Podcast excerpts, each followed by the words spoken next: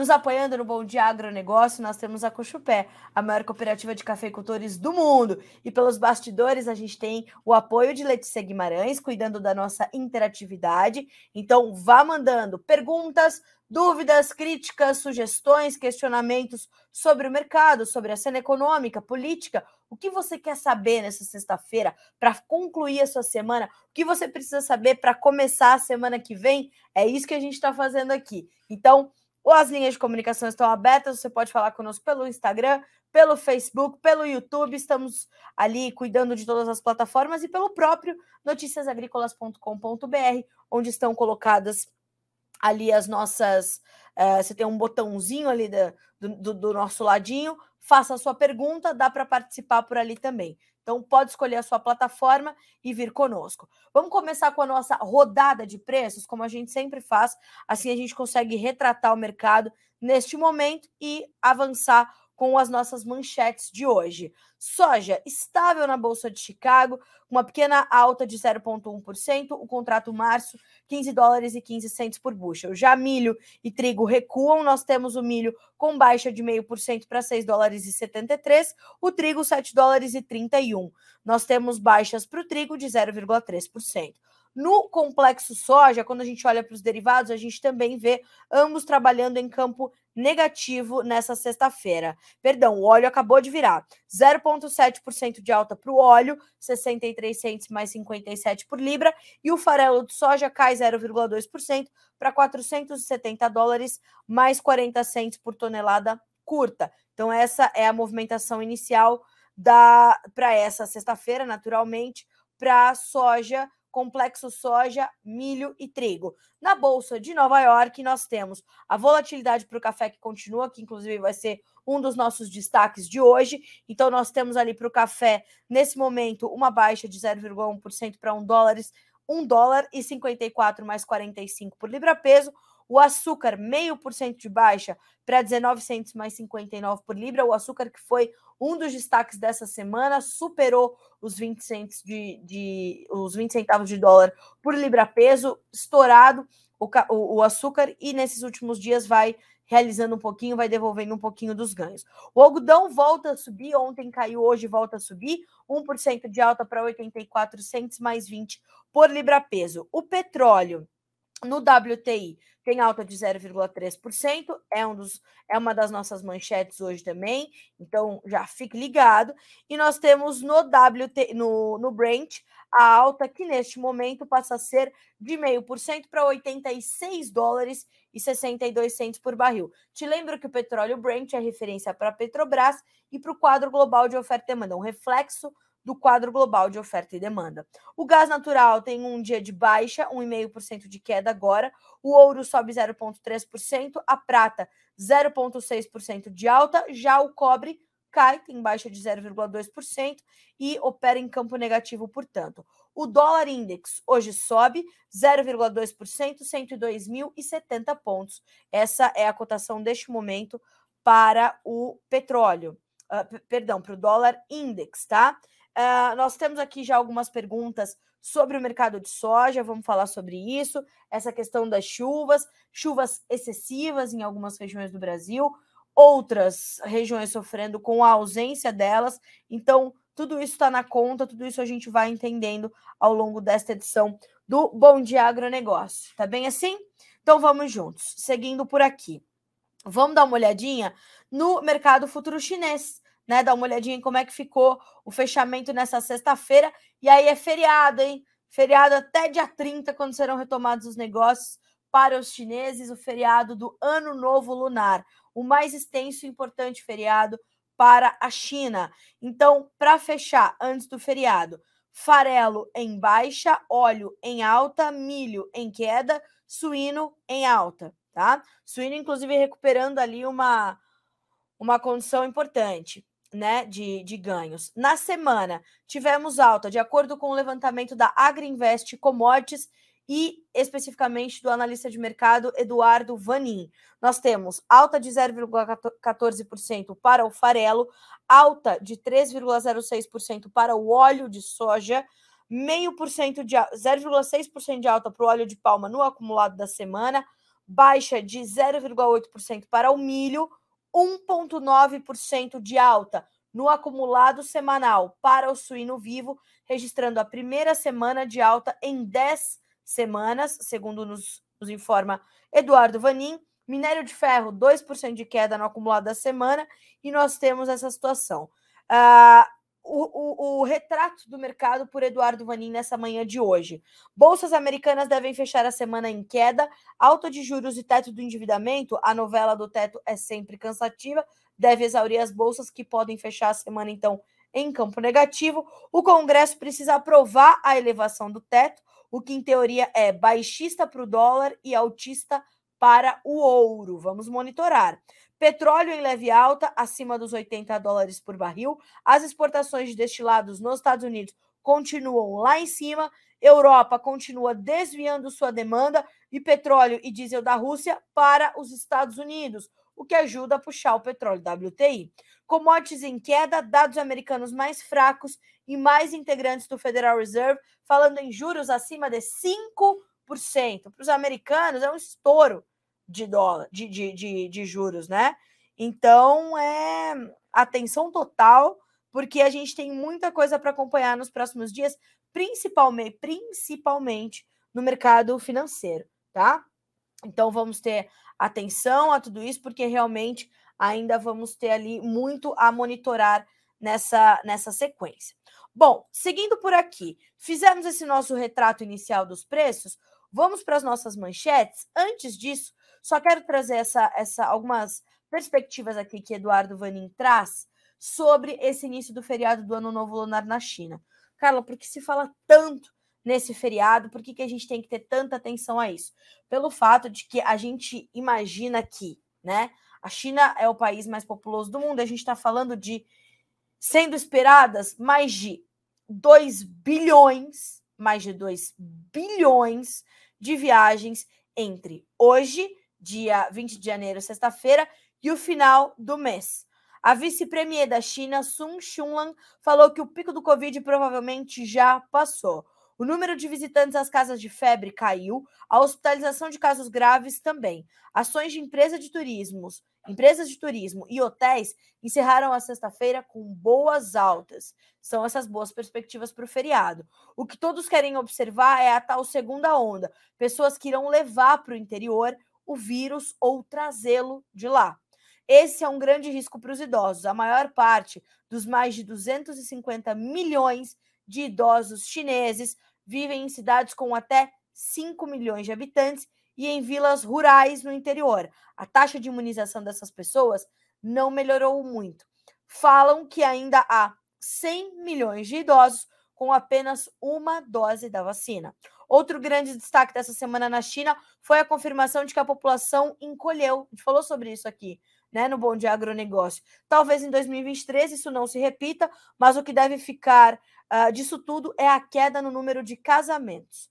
A grande maioria dos chineses não tem filho antes de se casar. Sem casamento, sem filho. Os dados mostram que há mais idosos e há mais solteiros, consequências que serão sentidas mais à frente queda no número de nascimentos, o que causa o encolhimento da população, queda do número de trabalhadores, aumento da taxa de dependência, ou seja, o número de idosos em relação ao número de pessoas economicamente ativas. Uh, a mão de obra dos chineses vai ficar cada vez mais cara e o governo vai ter que abrir mão, vai ter que gastar mais com os idosos e menos com outras coisas. Para o agro, o importante é que o pico do processo de urbanização e crescimento da renda já passou de seu pico e o paladar dos chineses está mudando. Menor consumo de carnes, em especial a carne suína. É nesse ponto que está o desafio, né? Como é que isso vai impactar na produção de proteínas animais, na compra de matéria-prima importada para garantir essa, essa, essa demanda e entender esse menor consumo de carne de uma forma geral. Então, tudo isso está na conta, né?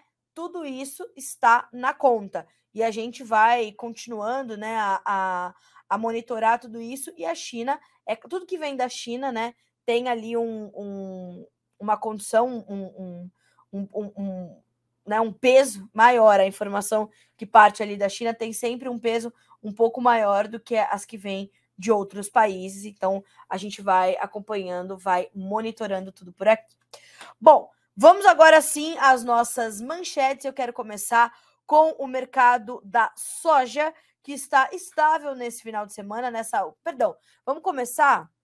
Vamos começar com o mercado do petróleo, porque daí a gente consegue é, né, espalhar os nossos braços pelos, pelos outros destaques, já que o petróleo é o pai de todas as commodities, a mãe de todas as commodities, já falei, chamem como quiserem, né? O importante é a gente trazer essa perspectiva. Os preços do petróleo ontem, que subiram novamente, né? Ou mais uma vez, registraram ali é, as suas máximas. Deixa eu confirmar.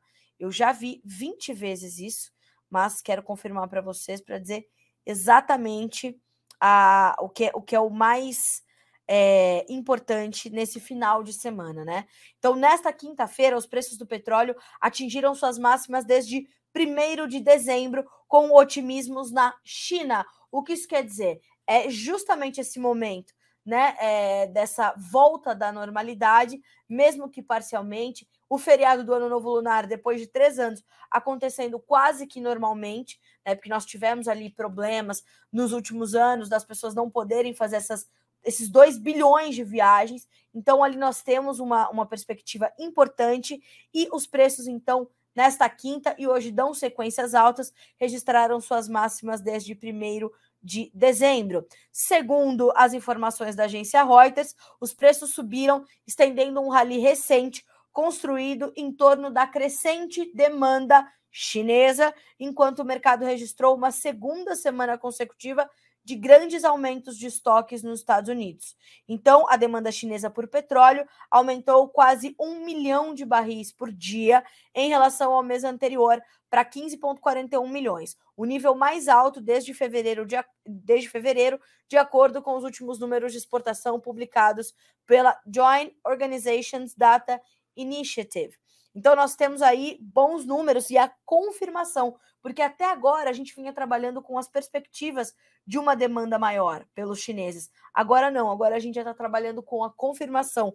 Números, aumento de um milhão de barris por dia. Os mercados de energia podem ficar mais apertados em 2023, especialmente se a economia chinesa se recuperar vigorosamente e a indústria de petróleo russa enfrentar sanções, segundo disse o chefe da A IE, Agência Internacional de Energia dos Estados Unidos, nesta quinta, ontem. Abre aspas para também o sócio da Again Capital em Nova York. Todos os caminhos parecem levar de volta ao mesmo insumo, a crescente demanda chinesa. Há tanto sentimento otimista por aí, tanto medo que continua sustentado este mercado.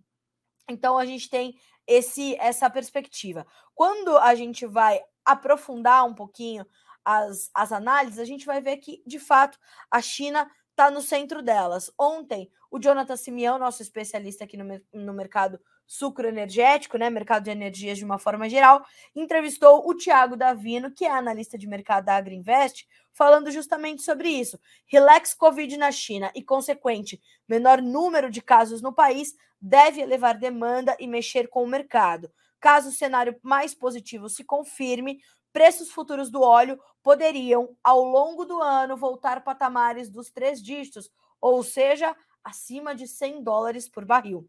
Nesta quinta-feira, ontem, as cotações subiram mais de 1%, acompanhando o dólar e uma queda nos estoques de destilados neste inverno no hemisfério norte. Então, bons preços para o petróleo, que puxaram os preços dos óleos vegetais nesta semana também. Por outros motivos também o mercado encontrou é, espaço para esses ganhos, né? Mas a gente percebe que o petróleo foi um dos destaques, portanto, desta semana e construindo aí boas perspectivas, construindo ali, ali um, um espaço importante, um espaço interessante, tá? Bom, na sequência, vamos falar dessa estabilidade da soja na Bolsa de Chicago, sem grandes movimentações, sem grandes mudanças, né? O que a gente tem é uma semana que vai terminando com essa tranquilidade para as cotações da soja no mercado futuro norte-americano, porque nós tivemos ali uma semana bastante marcada pela, pelo entendimento né, do mercado, dos fundamentos que tem agora e do quadro que ele tem de, de, de é, é, daqui para frente, né? O que, o que nos espera daqui para diante? Bom, uh, de um lado, nós temos fundamentos ainda muito positivos. Então, nós não temos a definição da safra sul-americana, nós temos ali a previsão de algumas chuvas podendo chegar à Argentina nos próximos dias, mas sem grande potencial de recuperação, não tem espaço para essa recuperação na Argentina das lavouras. Ontem, a Bolsa de Cereais de Buenos Aires trouxe suas novas perspectivas, apontando que 60% das lavouras de soja estão em condições ruins ou péssimas. Né? Nós tivemos um aumento de 4 pontos percentuais nesse índice na, uh, na semana, então, em relação à quinta-feira passada. A Bolsa ainda aponta para uma perda de pelo menos 7 milhões e meio de toneladas de milho na, na, na safra argentina, e tudo isso está na conta. Só que o mercado já sabe disso.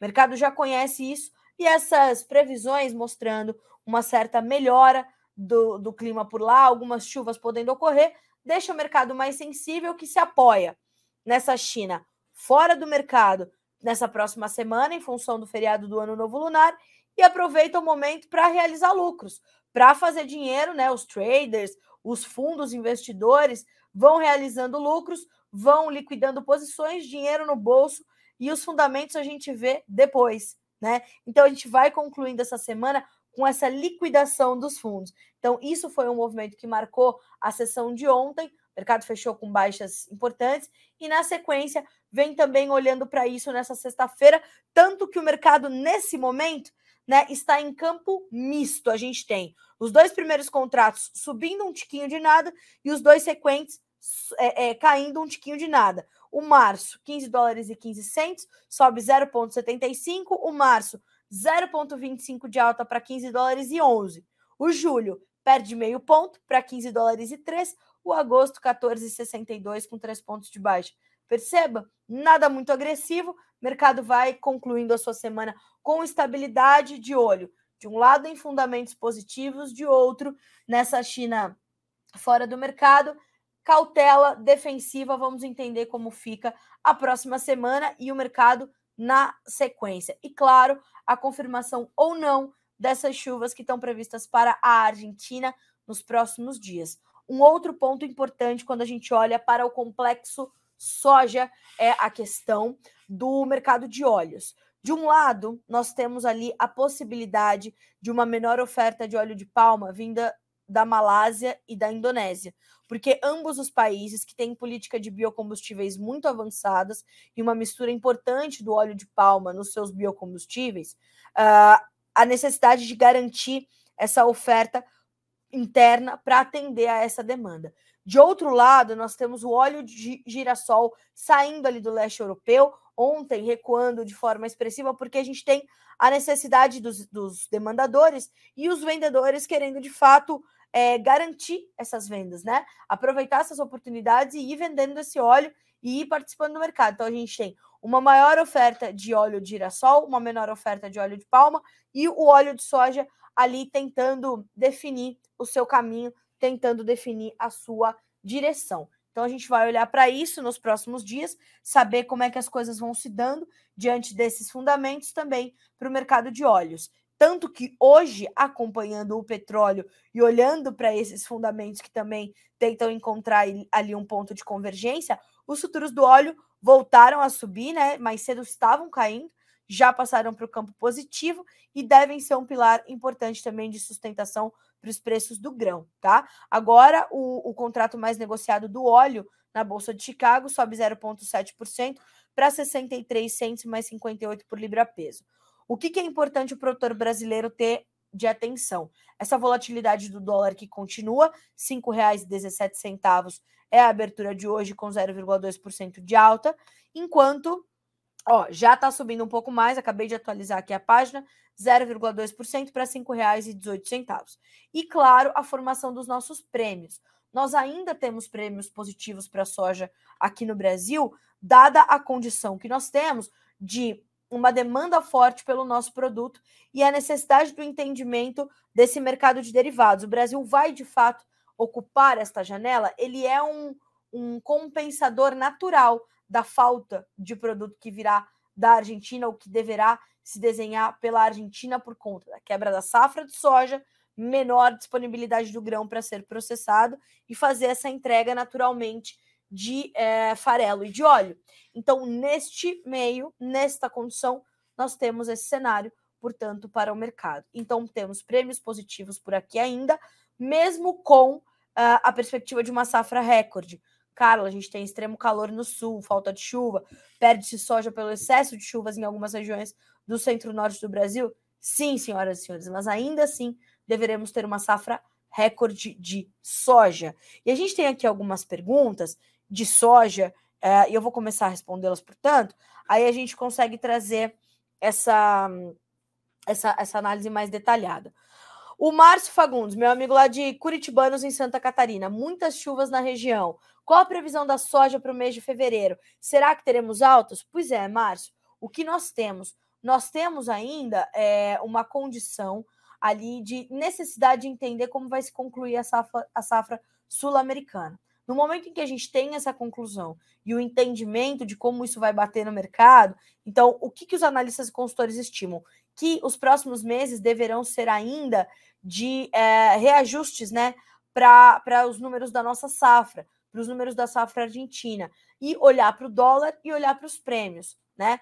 Mas a gente tende a ter preços ao menos remuneradores, viu, Márcio? Ao menos remuneradores. O importante é, ontem Marcos Araújo disse isso em sua entrevista no final do dia, os outros analistas que vieram durante essa semana falaram isso. O importante é, quer segurar um pouco mais para vender em fevereiro? Tudo bem, o importante é que faça um hedge, o importante é que faça uma proteção de preço, para se o mercado subir, você possa participar dessa, dessa alta. Se o mercado cair, você está protegido da baixa, vai garantir aquele alvo que você colocou ali na tua estratégia. Acesse uma, um profissional de, da, da tua confiança para fazer essa estratégia adaptada para a tua realidade, adaptada para a tua gestão, tá certo? Então, isso é importante para gente, a gente entender, tá? É, é bom a gente ter essa, essa condição, essa perspectiva, porque muitas pessoas têm nos perguntado efetivamente sobre isso e é bom a gente a gente considerar essa essa essa estratégia para não perder as oportunidades do mercado. O Tiago de Freitas, bom dia Carla Mendes, Passos Minas Gerais, sempre com informações fundamentais. Obrigada. Tiago, e chuva constante por aí, né? Pelo que você está nos, nos, reportando. Está, estão conosco também a Neide de Palmital, em São Paulo, o Mozart e o Jonathan de Rio Brilhante, no Mato Grosso do Sul. Sejam todos bem-vindos ao nosso Bom Dia Agronegócio aqui pelas nossas redes sociais e também pelo noticiasagricolas.com.br. Mande as suas perguntas. Tem dúvida? Ficou dúvida sobre alguma coisa que eu falei? Mande para nós. O Sérgio, por exemplo, gostaria de saber como, como é o prêmio da soja. Excelente pergunta. Vamos lá. Como é que funciona o prêmio da soja? Sérgio, ele é um valor pago acima da conta registrada ali para Chicago, ou seja, do valor que se observa para a soja na Bolsa de Chicago, para garantir que os negócios aconteçam. Então, eu sou uma compradora e você tem soja, outra pessoa tem soja, outra pessoa tem soja. Mas todo mundo tem pouca soja. Então, eu vou oferecer um prêmio, ou seja, um valorzinho a mais para eu garantir essa originação. Porque vocês têm soja, mas tem pouca soja para me entregar, né? Você que é o vendedor. E aí eu vou te oferecer um valor acima de Chicago para ver onde é que sai o negócio. Mais ou menos isso, uma, uma, uma, explicação, claro, bastante simplista, né? Mas é por aí. Então, este é o prêmio. Ele é, uh, ele tem a base calculada em cada porto. Então, vamos lá, Porto de Paranaguá, para você ter só essa referência, esse entendimento. O fechamento de ontem dos nossos prêmios. Para o contrato ou para a posição de fevereiro. 61 dólares. Ou março, 34 centavos. 61 dólares, não, 61 centavos de dólar. Ou março, 34 centavos de dólar. Vamos fazer uma conta? Março está valendo 15 dólares e 14. Com mais 34, vamos para 15 dólares e 48 centos por bushel. Aí, qual a minha sugestão para ti? Lá no noticiasagricolas.com.br, na nossa página inicial, a gente tem o Calcule Seu Preço. O que, que é isso? É uma calculadora para te ajudar a entender como fica a referência para a tua formação de cotação aí na tua região, tá? Então, você vai clicar no Calcule Seu Preço e vai escolher o vencimento para Chicago, março, 15 e 14. O prêmio para março, 34 centavos. e o dólar, que nesse momento está 5,18, vai te dar uma base, uma base referencial R$ 176,53 por saca, ou 34 dólares e 14 centavos por saca. Nessa tela da calculadora, você pode fazer o quê? Você pode colocar todas as suas despesas ali e ir trazendo isso para a tua realidade. E lá no final, você vai ter a paridade na sua região, tá? Então você vai colocando ali as suas despesas de frete, as suas despesas logísticas, enfim, um pouco de tudo que você usa para fazer o teu preço, os seus descontos, e ali você vai ter então a base na tua região, tá? É isso que é o prêmio da soja. É esse valor pago a mais ou a menos, né? Quando a gente tem uma oferta excessiva, a gente consegue, às vezes, ver o mercado registrar preço, é, prêmios negativos. Pode acontecer, né? Para também originar o negócio aí do lado do vendedor que quer fazer o seu, as suas vendas, quer fazer os seus negócios. Então, é essa é, é, é o papel do prêmio, né? E dando essa liquidez ao mercado, naturalmente, tá? Então, é mais ou menos por aí. Bom, uh, já já a gente vai falar sobre o mercado de milho, tá, pessoal? A gente tem aqui algumas informações também.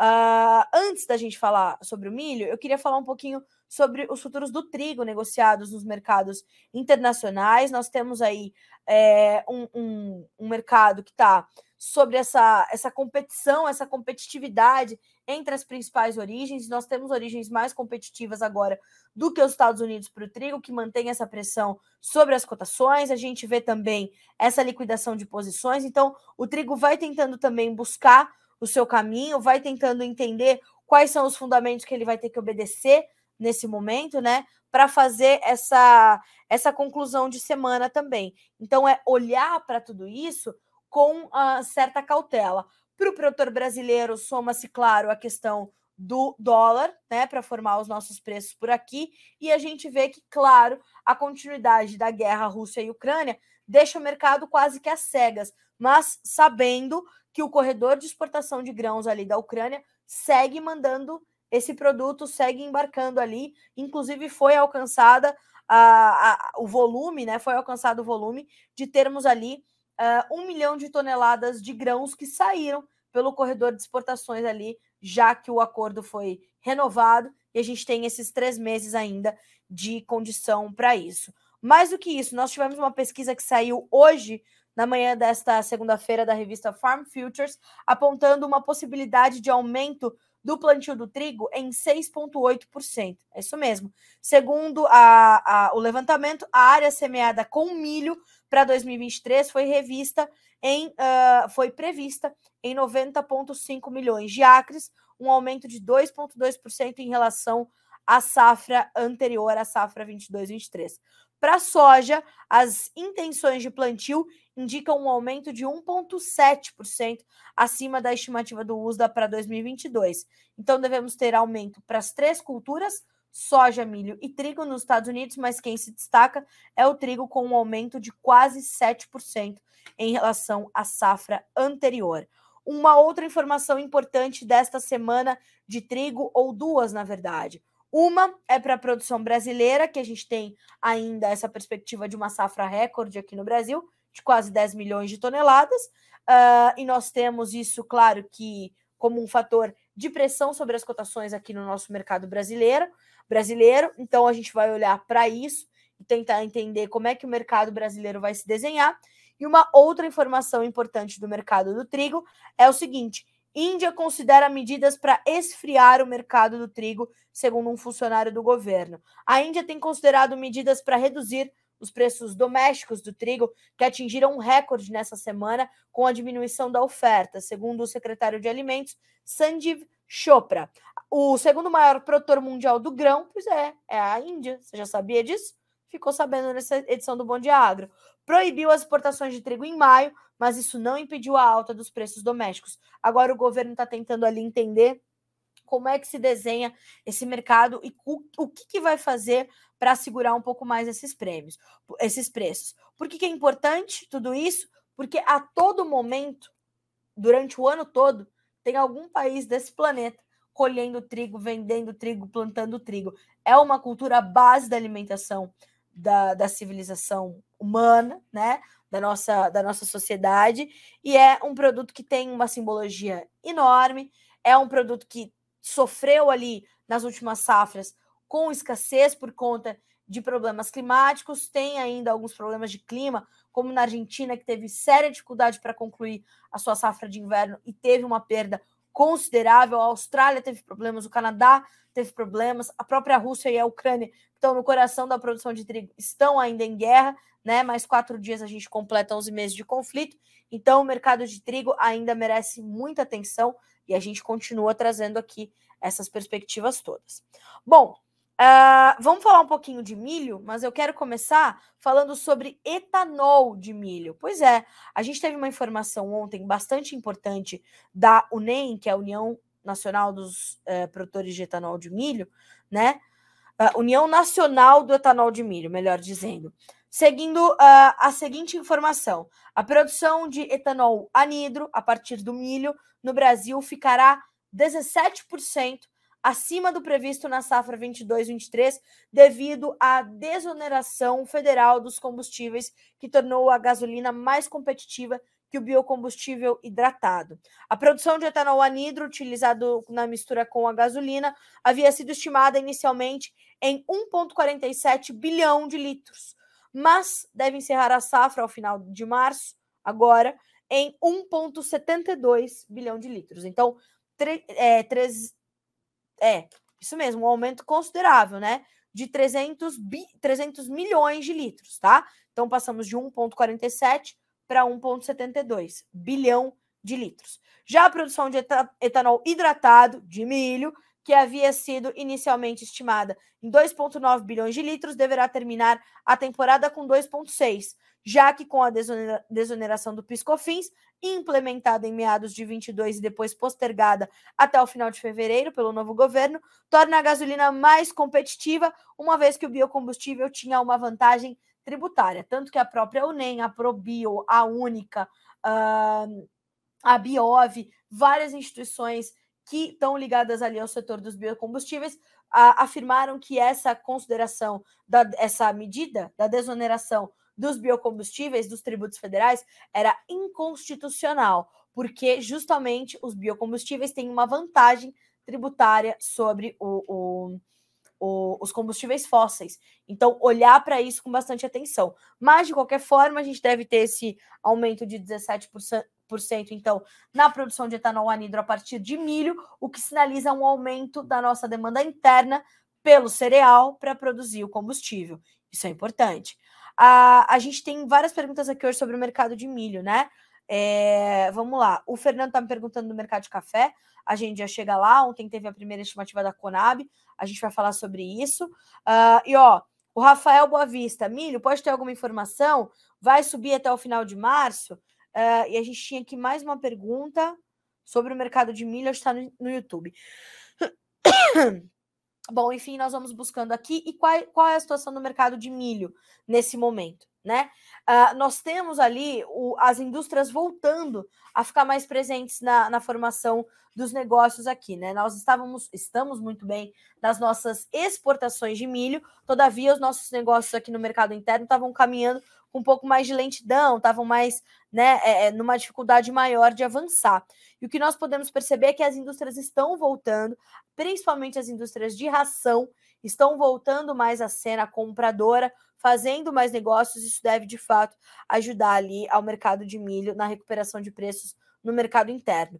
Enquanto isso, vinha se pautando na exportação para garantir certo suporte. Todavia, na B3, nós tivemos ali dias de baixas consideráveis nesses últimos dias, né? Nessa, nessa última semana. Então, hoje tem entrevista sobre o mercado de milho com Guilherme Dorigatti, como toda sexta-feira acontece, para fazer um balanço, né? Eu não sei quem é o nome da vez, deixa eu ver se a gente já tem, inclusive, é, por aqui essa, essa, essa agenda. Aí eu já confirmo para vocês. Roberto Carlos Rafael, da Germinar Corretora, grande conhecedor do mercado de milho. Agora, em meia horinha, você já tem mais informações. Às 10 horas, horário de Brasília, o Guilherme chega com essa entrevista para fazer o balanço do mercado de milho. E aí eu sugiro que vocês estão nos acompanhando aqui no Bom Dia Agronegócio já migrem para uh, saber um pouco mais. E aí, Rafael, vou passar essa, essa, essa tua pergunta se vamos subir até março, já para o colega, para ele saber se, se, se, a gente consegue te trazer uma análise mais detalhada. Então é difícil a gente pautar isso e dizer, não, vai, vai subir, né? Porque a gente tem a influência do dólar, que segue bastante volátil, a gente tem a influência de Chicago, que tem alguma pressão nesse momento, porque a demanda pelo milho norte-americano está um pouco mais contida agora. Tanto que na B3, vamos ver como é que estão as cotações agora. Ó, mais uma vez em baixa. O março, R$ 90,48 por saca. O maio, R$ 89,65.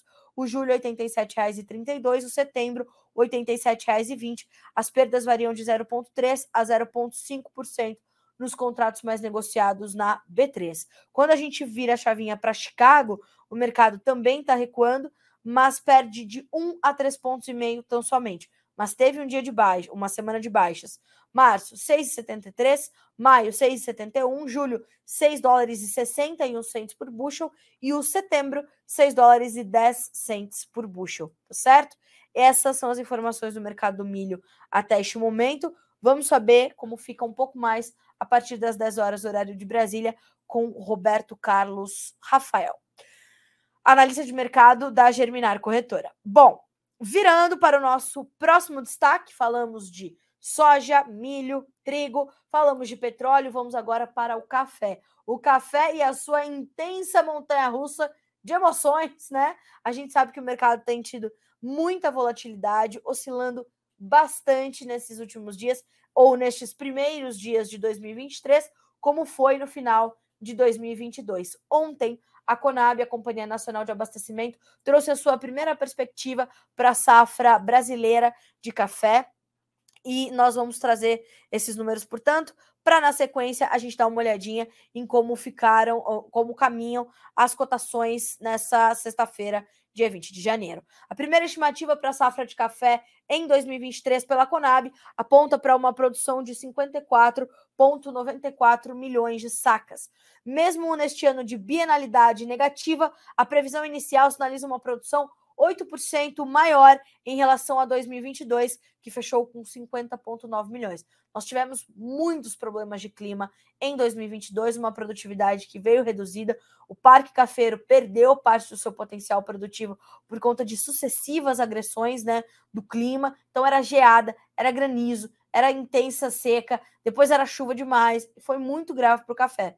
E essa recuperação, ela não é compartilhada por alguns especialistas. Essa, esse aumento tão expressivo de 8% na produção, segundo os especialistas aqui da nossa cafeicultura, tá? Mas esses números é, apontam apenas a, o resultado do primeiro levantamento. Então a gente ainda vai ver a possibilidade de mudança. É, a área total destinada à cafeicultura no país em 23, contabilizando arábica e conilon, totalizando 2,26 milhões de hectares, um aumento de 0,8% sobre a safra anterior, tá? 1,9 milhão de hectares destinados às lavouras em produção e 355.500 hectares em formação. Abre aspas para o presidente da Conab, Guilherme Ribeiro. Vale destacar que nos ciclos de bienalidade negativa, os produtores costumam realizar tratos culturais mais intensos nas lavouras, que só entrarão em produção nos próximos anos. Nas últimas safras, a estabilidade na área brasileira de café tem sido compensada pelos ganhos de produtividade representado pela mudança tecnológica observada na produção cafeira do país. É maravilhoso você visitar uma, um, um, parque cafeiro no Brasil, porque não é uma paisagem isolada. Você vai para o Cerrado Mineiro, os cafezais eles estão no meio da vegetação nativa né, das culturas de cobertura, o que faz com que haja, primeiro, garantindo essa vanguarda do Brasil na sustentabilidade. Quando a gente está falando do Cerrado Mineiro, mas de outras regiões, como aqui a Baixa Mogiana, o sul de Minas, a gente está falando de é, locais certificados com a sustentabilidade, né? Certificados com as boas práticas, né? E a cafeicultura é um desses exemplos da nossa agricultura sustentável, né? Da nossa vanguarda da sustentabilidade. Eu tenho destacado muito isso aqui no Bom Dia Agronegócio, uma vez que a gente tem visto né, os discursos dos novos líderes é, tentando. É, é, ah, parece que inventaram a roda, né? Agora falando em agricultura sustentável, em produzir mais em menos espaço, produzir mais em, sem aumentar a área. Isso já vem acontecendo há anos, há décadas, hein, senhores?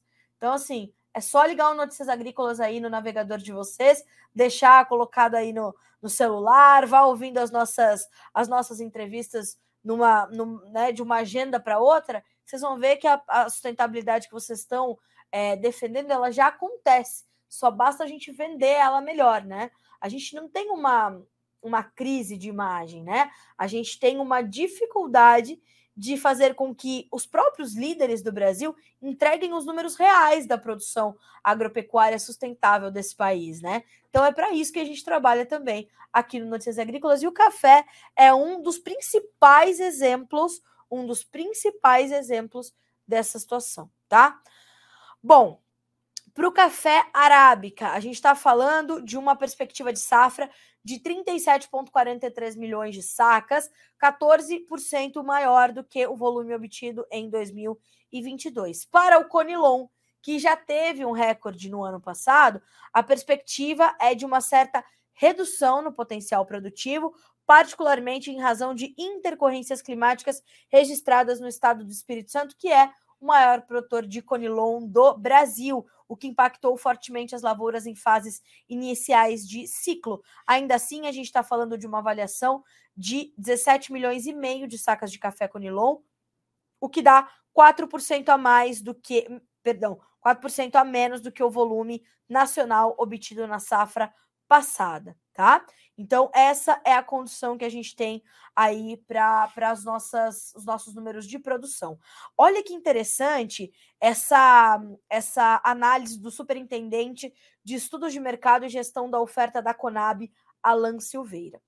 Uh, nos últimos ciclos, as lavouras de café foram prejudicadas pelos efeitos climáticos, em especial pelo tempo seco sob influência do Laninha, pelas geadas ocorridas no inverno, que impactaram negativamente na produção de 2022. E isso vai continuar impactando no mercado, mesmo que a gente tenha essa, essa possibilidade de aumento da safra.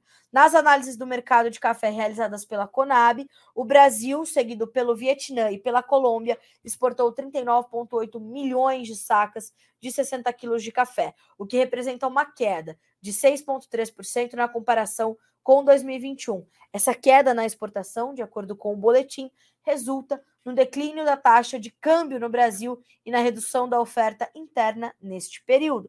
Com o real mais forte em relação ao dólar, o interesse pela exportação de café perdeu força na comparação com o ano anterior, segundo então nos informa a Conab em seu primeiro levantamento da safra 23. Como é que estão os preços na bolsa de Nova York? Vamos dar uma olhadinha? Tendem a seguir voláteis, tá? Diante dessas informações. Hoje o mercado é, opera em queda e avança na Bolsa de Londres para o Conilon, mas em queda para o Arábica negociado na Bolsa de Nova York. Março, 1 dólar e 53 mais 80 por libra peso, 0,5% de alta. Maio, 1 dólar e 54 mais 65, alta de 0,6%. Julho, 1,55 mais 45 por libra, a, a baixa é de 0,3%, e o setembro recua também 0,3% para 1 dólar e 55 mais 65 por libra peso. Essas são as informações do café arábica nesta manhã de sexta-feira, agora 9 horas e 33 minutos. Deste 20 de janeiro de 2023, o dólar intensificando suas altas, sobe agora 0,5% para R$ 5,20. Bom, falamos então dos nossos principais destaques de mercado. Vamos agora trazer as informações do agronegócio de uma forma geral e também das questões políticas. O nosso ministro da Agricultura, o senhor Carlos Fávaro, está a caminho de Berlim, na Alemanha. Nós vamos já já falar sobre isso, mas ele tem tido muitas reuniões nesses últimos dias com setores específicos, com as associações de classe, né? Para quem, inclusive, não acompanha o ministro Carlos Fávaro e o, o, o Ministério da Agricultura pelas redes sociais, faça isso, tá? É importante para você saber como é que as coisas caminham, como é que as coisas estão acontecendo, qual é a agenda do ministro. Tereza Cristina já fazia isso, né? E, e, e Carlos Fávaro da mesma forma. Então acompanhe as redes sociais, tanto do Ministério da Agricultura quanto do próprio ministro, porque assim a gente consegue também te manter atualizado dessa forma, né? Eles conseguem ali trazer o, o dia a dia, isso é importante. Bom, eu quero começar com a situação do setor de proteína Animal do Rio Grande do Sul, também fazendo as suas vezes com o governo, mas dessa vez com o governo estadual, é, entregando as suas demandas ao governo estadual, ao governador em exercício, Gabriel Souza. Uh, olha só o que diz a notícia da assessoria de imprensa do próprio governo, que diz o seguinte: o presidente do Fundo de Desenvolvimento e Defesa Sanitária Animal do Rio Grande do Sul, senhor Rogério Kerber, foi o primeiro a falar e pontuou que o Rio Grande do Sul tem status sanitário invejável e que o setor deposita expectativas relacionadas à abertura de mercados, justamente pela conquista de uma certificação internacional de área livre de febre aftosa sem vacinação. Isso é o melhor dos mundos, né? Uh, obtida em maio de 21. Kerber também citou os principais gargalos do setor, como o abastecimento de milho, tema que também foi abordado por outras lideranças, como o presidente do Sindicato das Indústrias de Produtos Suínos do Rio Grande do Sul, José Roberto Goulart. Ele afirmou que o Estado perde muitas divisas quando precisa importar milho de outras regiões ou países. A gente precisa lembrar que o Rio Grande do Sul é um importante produtor também de milho verão, mas por três anos seguidos perdeu a sua safra em função de adversidades climáticas. Então, eu imagino que seja realmente bastante é, é custoso para o produtor gaúcho ter essa, esse abastecimento de milho, que a gente também vai entender como é que o governo estadual e, claro, o governo federal vão se ajustar para diminuir esse gargalo ali para os produtores gaúchos. Já o, pres o presidente da Asgave, que é a Associação Gaúcha de Avicultura, o senhor José Eduardo Santos, pontuou a importância de avançar em questões tributárias para o setor e pela manutenção do diferimento que a atividade possui. O presidente da Associação dos Criadores de Suínos do Rio Grande do Sul, o senhor Valdecir Folador, grande parceiro desse site, destacou a importância dos suinocultores independentes e entregou um documento solicitando a isenção da alíquota de ICMS sobre as vendas interestaduais de suínos vivos, que só em 2022 representou uma receita de mais de 11 milhões de reais. O vice-presidente do Sindicato das Indústrias de Carnes do Rio Grande do Sul, Álvaro Provim, pontuou a necessidade de o Estado contribuir na divulgação dos atributos da carne bovina gaúcha para promover o aumento de consumo e a conquista de mercados. O setor de lácteos também apresentou as demandas através do Sindilate e da APIL. A Organização das Cooperativas do Rio Grande do Sul também fez a sua referência às dificuldades do setor leiteiro e o presidente do Conselho de Agronegócios da Federação das Indústrias do Rio Grande do Sul entregou um documento com análise da necessidade da irrigação para o milho no estado e a proposta de soluções mais efetivas para este setor, para o setor da irrigação. Olha quanta coisa foi entregue e quantas necessidades a gente tem de é, olhar com detalhes aí para esse 2023 diante só dessas, dessas demandas do setor é, é, de proteínas animais do Rio Grande do Sul. Imagina se a gente for contabilizar todos os setores, né, Brasil afora, é, olhando para esses pormenores, olhando para esses detalhes. É ali que a gente tem que ter atenção. Então, setor de proteínas animais e o governo estadual do Rio Grande do Sul fazendo ali a sua a sua a sua reunião para o alinhamento dessas demandas e saber quais serão as soluções. Muito importante isso que está acontecendo no Rio Grande do Sul e há outros estados fazendo a mesma coisa, é preciso também a gente lembrar. Outra reunião importante que aconteceu é, de entregas de demandas foram as propostas encaminhadas pela CNA, a Confederação de Agricultura e Pecuária do Brasil, ao Ministério dos Transportes sobre rodovias e ferrovias. É isso mesmo. A CNA apresentou propostas para consulta popular do Ministério dos Transportes para o plano dos 100 primeiros dias do governo federal para rodovias e ferrovias. A consulta popular abordou diversos eixos temáticos, onde as, su as sugestões poderiam ser inseridas por meio de um formulário. A entidade fez 20 sugestões ao Ministério, com destaque para implantação de fóruns tripartires uh, tripartites, com a, a participação dos usuários, a recuperação de trechos ferroviários subutilizados, o que já passou da hora de acontecer, a redução da burocracia e simplificação dos documentos exigidos na operação de transportes, a adoção de modelo de concessão utilizando o critério de menor tarifa e a política de manutenção de estradas vicinais. Segundo Elisângela Lopes, assessora da diretoria técnica da CNA, abre aspas, destacamos a necessidade de promoção da intermodalidade e multimodalidade entre os modos rodoviários, ferroviários e hidroviários, de maneira a reduzir os custos de transportes. Senhoras e senhores, essa é uma, uma das demandas mais antigas do agronegócio brasileiro. Garantir a intermodalidade, a multimodalidade e principalmente a utilização melhor de ferrovias e de hidrovias. O Brasil tem potencial para ambas, mas precisa de um plano, precisa de investimento. Então é olhar, entender e saber o que fazer, né? Então, tomara que o Ministério tenha sensibilidade para trazer essa, né, essa, essas soluções, para apresentar também essas soluções à CNA, que de forma muito eficiente, para esses primeiros 100 dias, já trouxe essas propostas detalhadas sobre o que precisamos fazer e tomara que de fato a gente avance.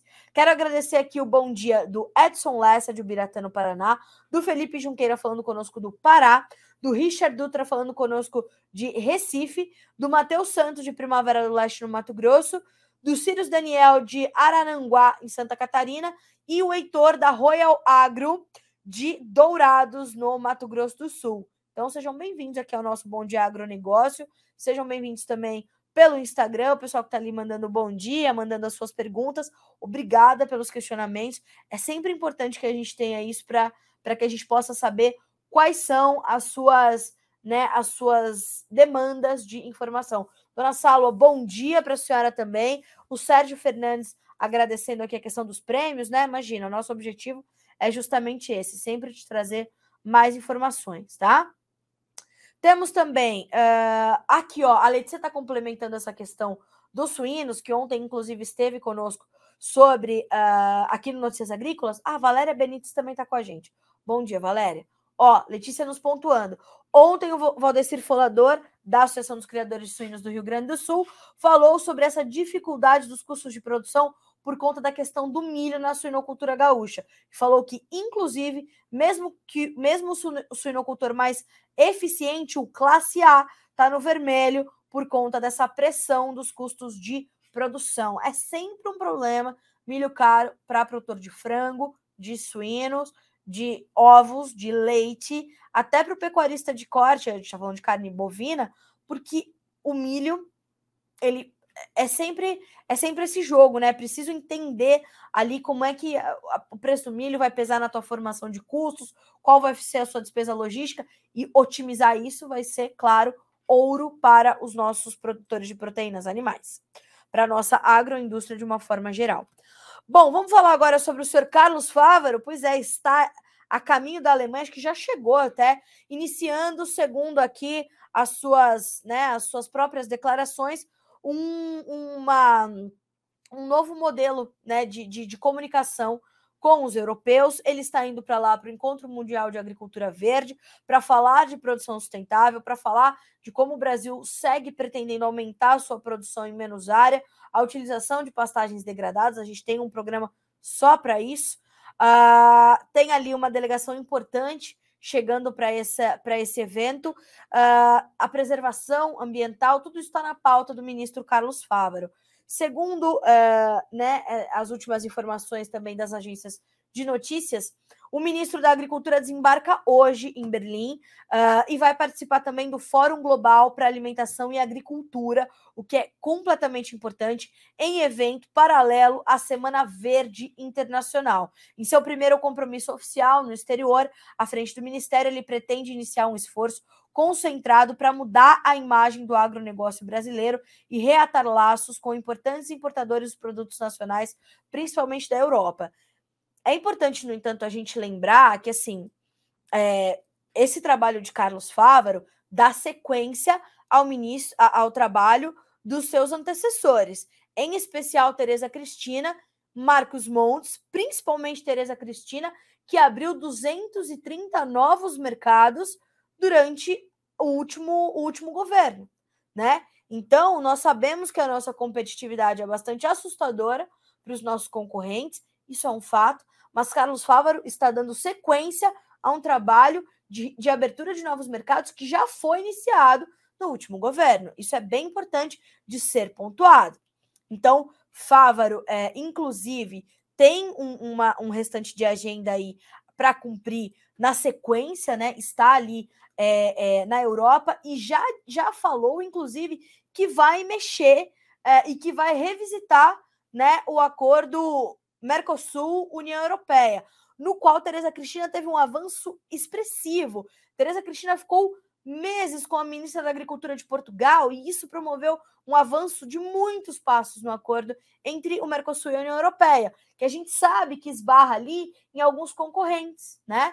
A gente está falando de alguns países que temem a nossa competitividade, porque a nossa sustentabilidade ela está atestada. Então, ali outros destinos também do ministro Carlos Fávaro que estão ali no front. Índia e China também é, tem essa tensão, né? O Carlos Fávaro vai discursar amanhã, né, uh, no, no, nesse evento em que ele estará participando em Berlim, na Alemanha. Uh, vai, claro, defender o combate ao desmatamento ilegal e também vai falar sobre esse acordo uh, União Europeia-Mercosul. Volto a dizer, já diz que quer revisitar, né? Nessa sexta-feira já, Fávaro vai participar de um encontro na Embaixada Brasileira em Berlim, que abordará as contribuições que a Alemanha e Brasil podem dar aos sistemas alimentares, completamente importante. Deverá destacar técnicas de baixa emissão de carbono, como plantio direto, segunda safra para aproveitamento de área, integração lavoura, pecuária e floresta e utilização de bioinsumos, mercado de bioinsumos que vem crescendo a também passos largos.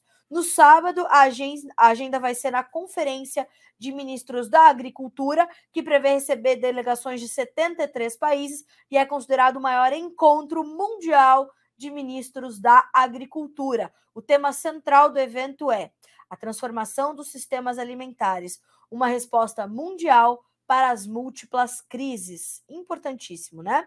Quem complementa a delegação brasileira nestes eventos? O secretário de Comércio e Relações Internacionais, Roberto Perosa, o seu adjunto, Fernando Zellner, uh, também o adido agrícola brasileiro na Alemanha, Eduardo Sampaio, Sampaio Marques, que organizou as agendas e vai acompanhar essa comitiva junto de Carlos Fávaro. Segundo informações do jornal Valor Econômico, a viagem à Alemanha tem um simbolismo na mudança de rota que o governador, que o, que o governo quer adotar. Perdão. O país foi um dos mais críticos à política ambiental do Brasil nos últimos anos e defendeu a aprovação no Parlamento Europeu de regras para dificultar a compra de produtos oriundos de matas ah, de áreas desmatadas. Agora, a minha grande questão ao ministro é saber se ele levou para apresentar nessas agendas, nessas inúmeras reuniões que ele vai ter, o Código Florestal Brasileiro. Este, esta legislação, ela precisa ser lembrada e relembrada em toda e qualquer agenda que Carlos Fávaro tiver lá na Europa ou em qualquer outro local, na Ásia, né, nas Américas, não importa, né? Não importa. Ele tem que lembrar ao mundo que o Brasil tem a legislação ambiental mais rigorosa do mundo. Trata-se o Código Florestal da lei mais discutida no Brasil desde a Constituição Federal de 88, o que mostra que ela é completamente equilibrada, que ela é completamente eficiente. A gente está falando do bioma amazônico tendo uma reserva legal garantida de 80% em qualquer propriedade rural. Tem uma propriedade rural no bioma amazônico, você tem que preservar 80% e, e, e produzir ali em apenas 20%. Isso é lei. Está na lei, tem que ser cumprido. Como já diria o, o deputado federal Alceu Moreira, o produtor mundial que não cumpre a lei ambiental é um criminoso e não um produtor rural. Então a gente está falando e a gente precisa levar a Alemanha, ao Japão, a, sei lá, né, aos Emirados Árabes Unidos, ao à Noruega, ao Fórum Econômico Mundial lá em Davos, na Suíça, na Argentina, no Peru, no Chile, nos Estados Unidos, no Canadá, em Portugal, né, na Indonésia, na Malásia, a gente tem que dizer o seguinte: olha, nós temos o Código Florestal Brasileiro e a gente monitora para que o produtor cumpra essa lei. É isso que a gente tem que fazer quando a questão é preservação ambiental. E não só o ministro Carlos Fávaro, né? Mas a ministra, principalmente a ministra Marina Silva, né? Principalmente a ministra Marina Silva e o senhor Fernando Haddad, ministro da Fazenda, que precisa ler o código e saber da nossa produção sustentável. Isso é determinante, né? Então a lei está aí, as regras estão aí e elas são cumpridas. Um outro ponto de destaque: o CAR, o Cadastro Ambiental Rural, passou a ser responsabilidade do Ministério do Meio Ambiente. Como é que vão ficar essas mudanças? Como é que o CAR e o Código Florestal vão conversar? Como é que vão conversar o Ministério do Meio Ambiente e o Ministério da Agricultura agora que o CAR passa né, nessa mudança de mãos e de responsabilidade? Então a gente está aqui de olho em tudo isso para que você esteja bem informado e possa estar em dia com a legislação ambiental, que eu tenho certeza que o bom produtor já está. São as boas práticas é, e, e é a preservação que vai garantir o bom resultado da produção. São dois é, é, personagens caminhando e trilhando um mesmo caminho, né? Não existe esse antagonismo, existe a complementaridade. Então vamos ter atenção a isso. 9 horas e 50 minutos pelo horário oficial de Brasília. Senhoras e senhores, quero muito agradecer a companhia de vocês, não só nessa sexta-feira, mas na semana toda. Uh, e nós tivemos ali, né? Para quem está nos acompanhando pelo Instagram, vocês viram que o formatinho mudou? A gente está fazendo aqui essas, essa, essa transição de formato do nosso Bom Dia Agronegócio. É, e é por isso que às vezes vai aparecer um probleminha técnico ou outro. Ontem a gente, fora as chuvas e os picos de energia que nós temos tido aqui. Então, é, vamos ter essa, essa, esses ajustes. Segunda-feira já está tudo bem, né? Uh, e lembrando que você tem sempre muitas alternativas para acompanhar o Bom Dia Agronegócio também pelo YouTube e pelo nosso noticiasagricolas.com.br, além do Facebook, estamos ao vivo em todas as nossas plataformas, tá certo? E assim a gente conclui a nossa edição dessa sexta-feira, dia 20 de janeiro de 2023, agora 9 horas e 51 minutos. Eu vou te entregar o dia e a programação ao vivo do Notícias Agrícolas que continua por aqui, com um dólar de R$ 5,19, 0,3% de alta. Já deixa aí o seu navegador aberto ou no Notícias Agrícolas ou no YouTube para acompanhar Guilherme Dorigatti entrevistando o analista de mercado Roberto Carlos Rafael da Germinar Corretora para te dar mais entendimento sobre o mercado de milho, tá certo? Eu te vejo na segunda-feira. Bom final de semana, até lá.